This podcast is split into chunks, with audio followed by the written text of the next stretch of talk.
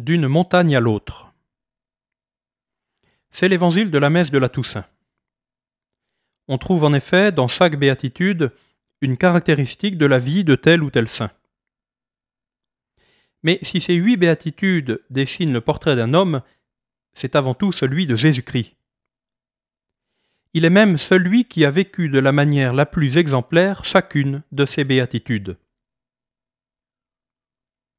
Jésus proclame heureux ceux qui accompliront le programme de ces huit phrases. Mais il ne faut pas se méprendre.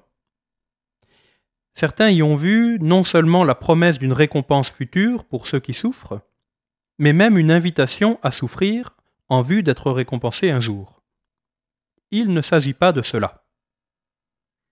Le cœur de ce texte est une invitation à ressembler au Christ.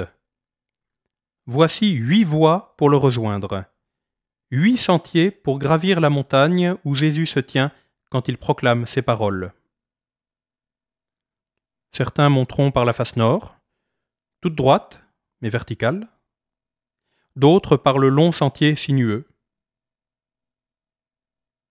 Pour Saint Matthieu, ces paroles sont la loi nouvelle.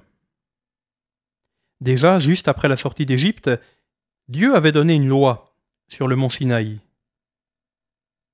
Les instructions étaient alors très claires, on ne devait pas gravir la montagne.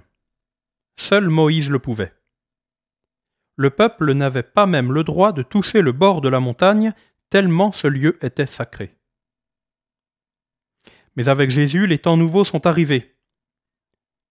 Ces béatitudes ne nous sont pas données pour rendre le monde un peu plus supportable en attendant le ciel, elles nous sont proposées pour vivre comme le Christ et avec lui, pour goûter dès maintenant le royaume des cieux.